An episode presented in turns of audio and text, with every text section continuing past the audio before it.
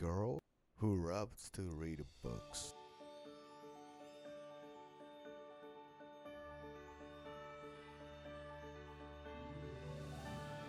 こんにちは。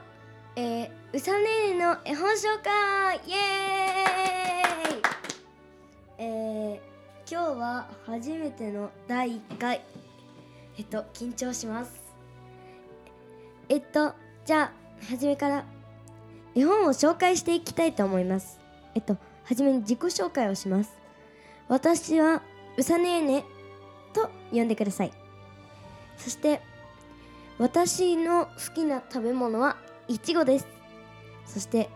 私の好きな絵本は今日紹介するのは窓を探してというお話ですとても感動する素敵なお話なのでどうぞ耳を傾けてください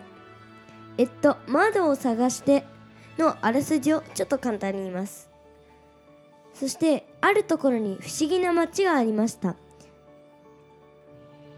えっとこの町では書かれた手紙が封筒に入っていませんって。なぜなら手紙はみんな紙飛行機の間で飛ばせれるからですっていうことで紙飛行機になった手紙は命が宿ります。だから自分の窓を見つけてスーッと入っていきます。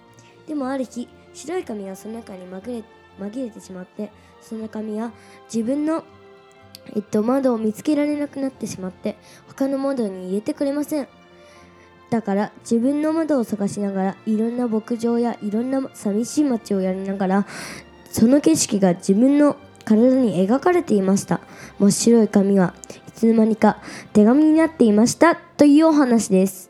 でそのお話のいいところはなんかお話がくじけずにいろんなことをするってすごいなと思ってやっぱり今コロナウイルス感染症でちょっと学校に行けなかった時もあるし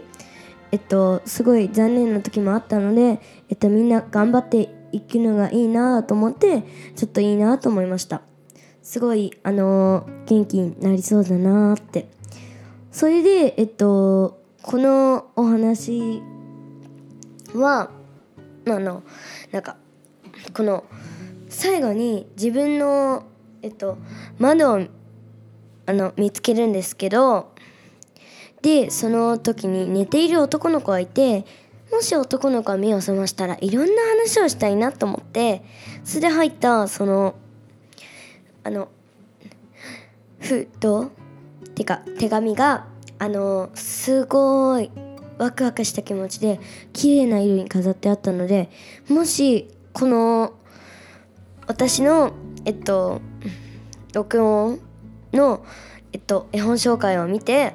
あのすごいいいなと思った方はあの本屋さんとかに行って探してみてください。それですごい綺麗な色なのであのもしあのお母さんとかお子さんに見せてください。して子供たちは例えば自分がお姉ちゃんだよとかお兄ちゃんだった人は自分の妹弟がいたら見せてください。そして自分で楽しむのもいいです。えー、今日はこんなことをしましたがちょっと短かったですか？ありがとうございました。次の第2弾もよろしくお願いします。さようなら。